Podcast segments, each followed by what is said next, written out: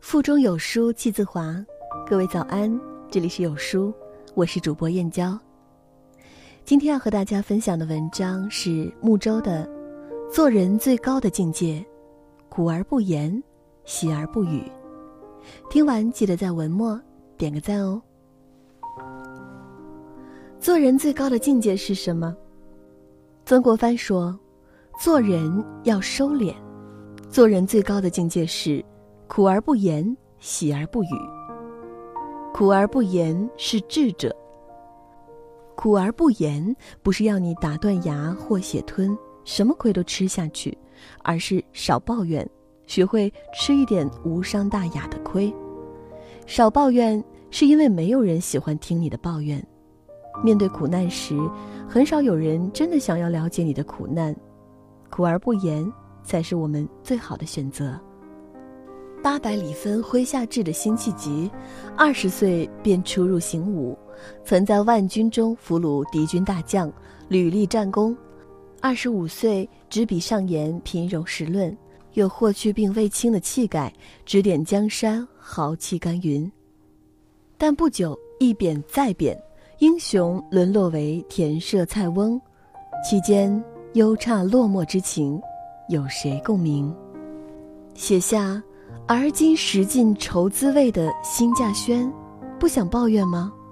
他不是不想，而是明白抱怨无用，干脆就不抱怨了。他把他的一腔孤愤化为词中沟壑，那怨气、怒气、不平之气，酿成了他青史留名的底气。苦而不言，是不做无意义的抱怨。古时候有一位叫林退斋的尚书。他一生福德颇多，子孙满堂。在他临终前，子孙跪在他面前，请求他做最后一次训示。林退斋道：“没有别的什么话，你们只要学会吃亏就行了。”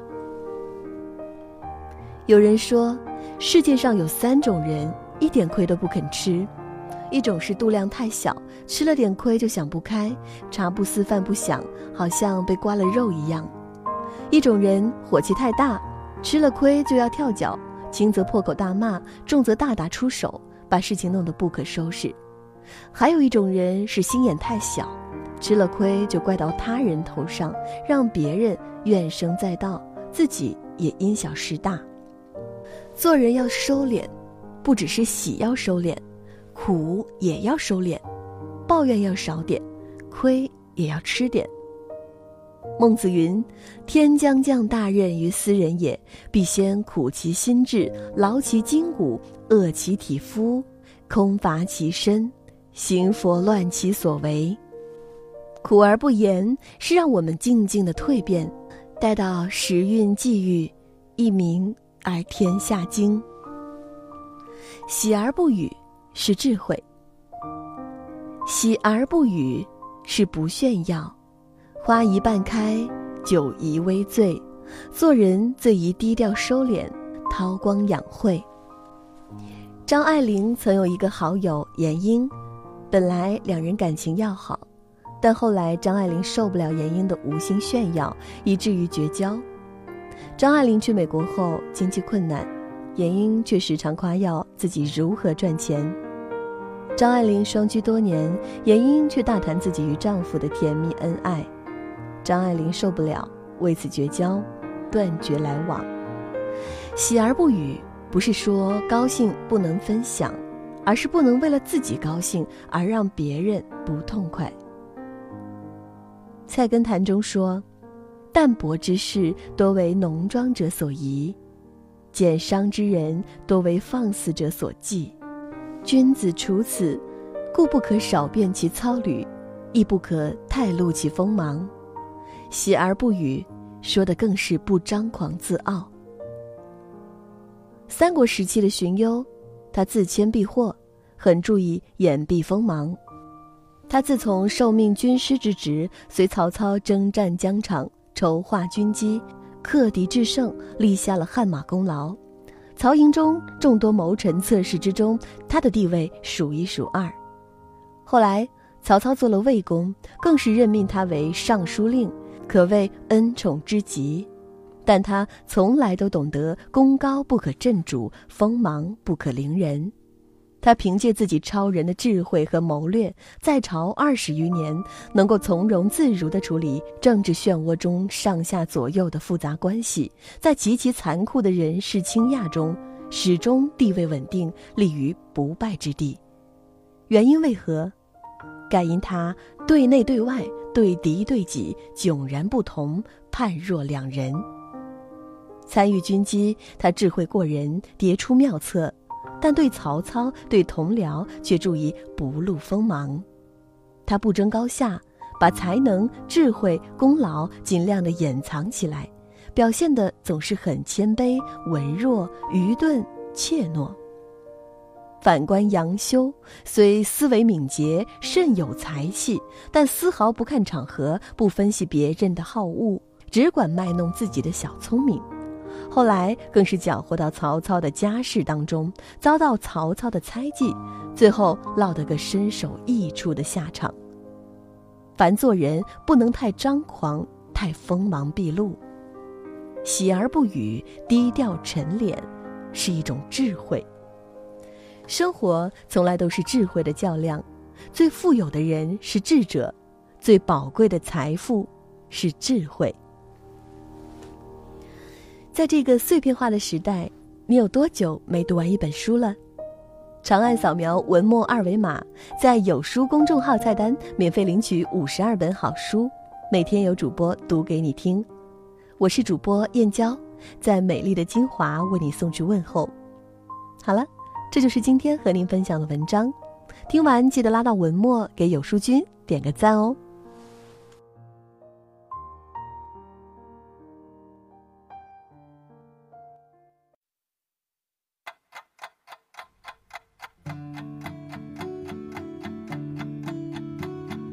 承认春风十里不如你，我想你，春风十里不如你。这蔚蓝色的天，这一段无聊的时间，是内心的成全，还是当作你不曾走远？我写上一首诗。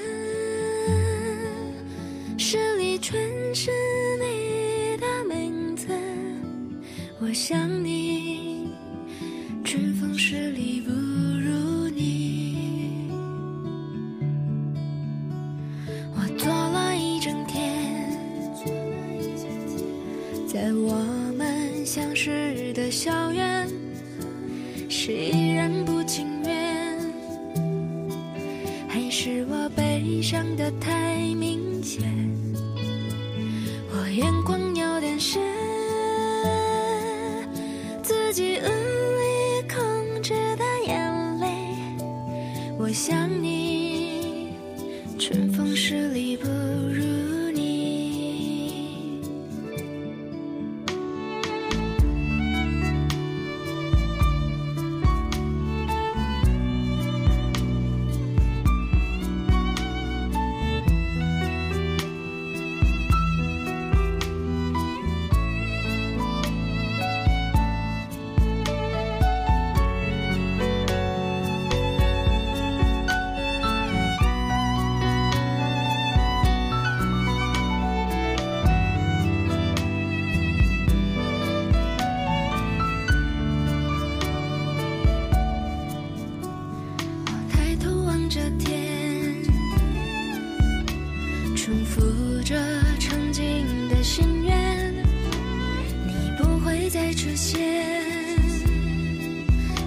缠在回忆中搁浅，我脸庞被打湿，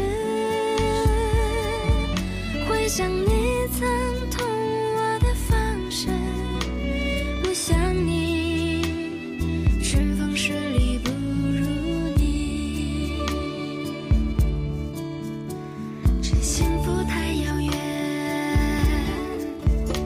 来不及。虔诚的留年，是缘分的。多善变，还是我太迷恋你的脸？你对我发的誓，伴着回忆将我吞噬。我想